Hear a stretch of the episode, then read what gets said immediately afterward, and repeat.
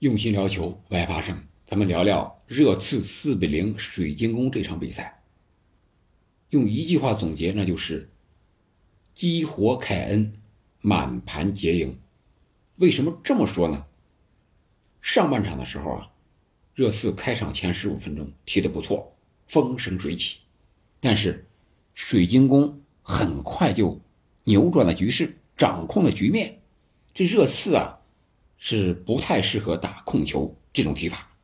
踢着踢着，不自觉的就把这控球权让给了水晶宫。当然，水晶宫也不是特别喜欢控球，他就喜欢像什么奥利塞呀、扎哈呀，还有这个埃泽呀，长得差不多，黑又硬，速度又快，能边能中间能突破，主要是突破太厉害了。把这个四号啊，热刺今天首发的一个和赫伊比尔搭档的后腰四号斯基普。突的是一点办法没有啊，一直是犯规啊，要么就是拉人，要么是铲断，反正是踢得很不舒服，让这个热刺队在十五分钟到四十五分钟这段时间内，感觉是摇摇欲坠，感觉这个球门随时都有可能被水晶宫给攻破似的。但是水晶宫缺人呀，缺一个一锤定音这么一个。最后的终结者，说白了就是缺一个热刺凯恩这样的球员。我们看了一下数据，水晶宫进球目前只有十七个呀。你想一想，他的进球效率得有多低？他的突破能力可是非常强的呀。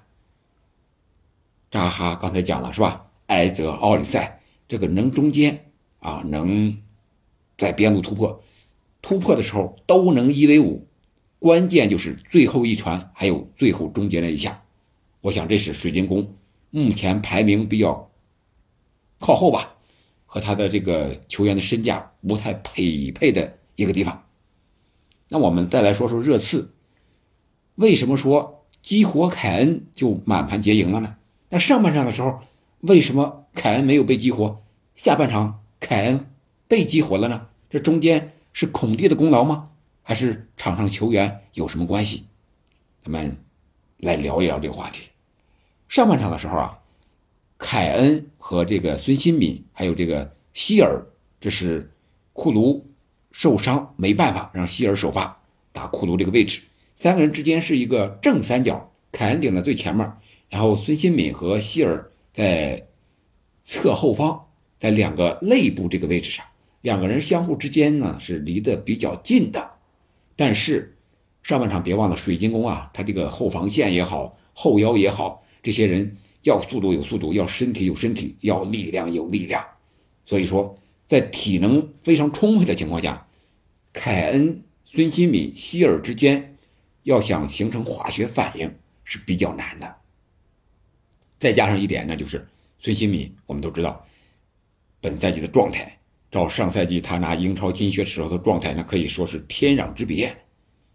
本赛季又有了这个世界杯之前受伤戴着面具，所以说更影响他的状态了。而希尔呢是一个小将，很少有首发的机会，所以说他要找到状态，需要让时间来给他充分的一些适应的过程。这就像一个你在驾校学车。要有持续的、长时间的上车、摸车、练车，才能找到状态。这个就看教练怎么摆布了，就和我们去驾校学车似的，是吧？大家可能都有这样的经历，也有这种感觉。我刚上去摸了车，找到点感觉，教练说：“你先下来吧，让谁谁谁上。”你想想，你生气不生气？你这个状态还能有吗？没有。所以说，这个需要教练好好摆布，就是既要让主力踢得舒服开心。还能让替补保持好状态，这个非常重要。这希尔这场比赛和上一场他头一次首发，那明显状态就不一样。本场比赛有两次是参与了这个进球吧，一次是直接助攻跟凯恩的，一次是还有两次是倒数第二传的，两次啊，我记错了，应该是这样一个数据。虽然说第七十六分钟被换下了。但是明显的感觉，他的状态要比前一场要好很多。这就像我们学员学车是吧？你还分不清油门和刹车呢，不知道左脚踩油门啊还是踩刹车呀？左右脚分不清呢，你就想上去开高速或者上闹市区，你这不等着撞车出车祸吗？啊，所以说这个需要好好摆布。那凯恩到底是怎么下半场就被突然之间激活了呢？我觉得主教练孔蒂肯定在中场有了交代，所以说才有了非常明显的变化。那第一个方面，我想就是乱中求快。突然之间在中场断球之后，马上发动快速反击，这个在上半场是发动不起来的。凯恩的第一个进球就是这样的一个结果。四十八分钟的时候，凯恩这个头球破门就是这么来的，在水晶宫前场突破的时候，一下子应该是被赫伊比尔给断了。然后他直接就是找到了前场的孙兴敏，孙兴敏这时候又传给了前面的希尔，希尔把这个球分给了左路插上的佩里西奇，佩里西奇看到凯恩的跑位之后，直接一个挑传高球打到后点，凯恩头球破门，非常的快速，十秒钟不到，这个就是我们在可以看到整个防守阵型，水晶宫都还没有摆布好。这就是一个乱中求快很好的一个例证。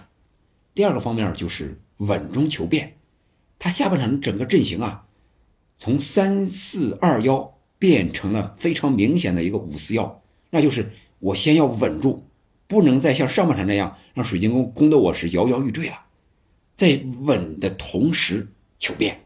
突然之间，第二个进球就是这样，是这个多尔蒂是边后卫边卫这样一个队员插到了。前场内部球也到了，结果这个他顶了一下啊，然后把这个球就来到了这个希尔的脚下，希尔和凯恩来了一个配合，直接传给了禁区之内的凯恩，然后凯恩用右脚一脚低射打远角，将比分改写为二比零。这两个球一进，热刺的全体的状态就来了，就是满盘皆赢，这个局面就打开了。